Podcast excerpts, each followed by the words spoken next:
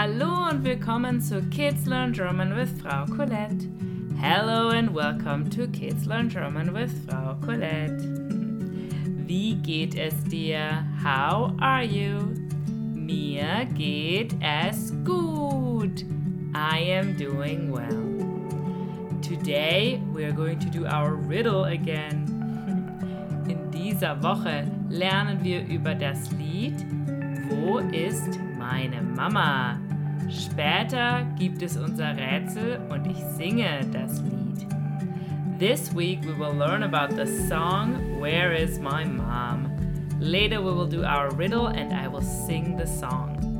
If you want to hear the original song, it's on YouTube and you can look in the description of this podcast for the link. Zuerst spreche ich die Wörter einmal auf Deutsch und dann Englisch.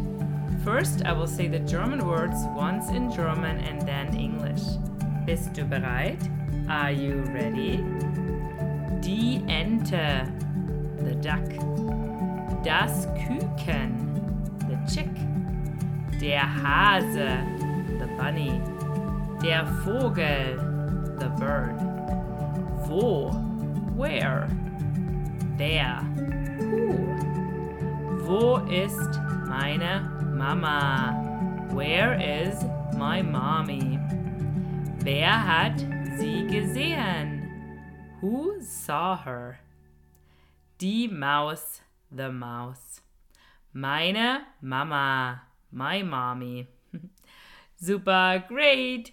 Jetzt spreche ich die Worte nur auf Deutsch und lasse dir Zeit, sie mir nachzusprechen. Now I will say the words again, only in German, so you re can repeat them after me. Bist du bereit?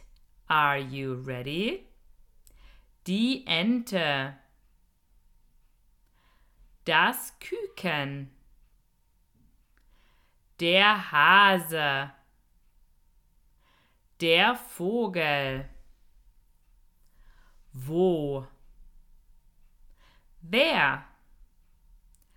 Wo ist meine Mama? Wer hat sie gesehen? Die Maus. Meine Mama. Super, great. Jetzt werde ich sie noch einmal sprechen auf Englisch und dann Deutsch. Und vielleicht kannst du dich an die deutschen Worte manchmal erinnern. Now I will say them again in English and then German. And maybe you can remember the German words for them sometimes.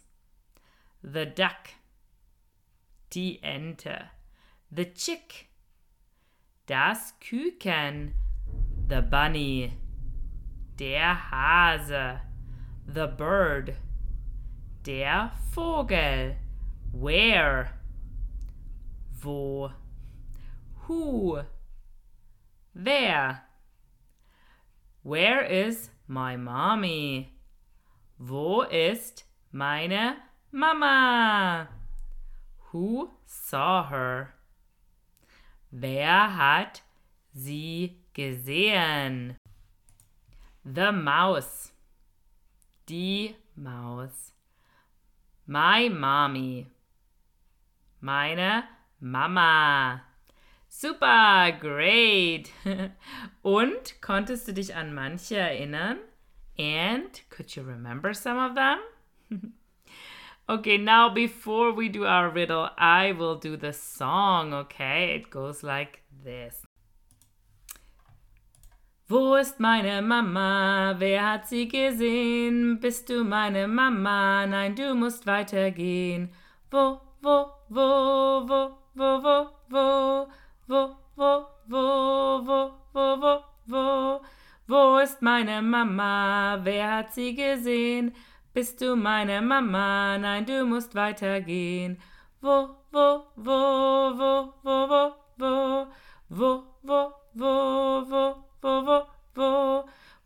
meine Mama? Wer hat sie gesehen?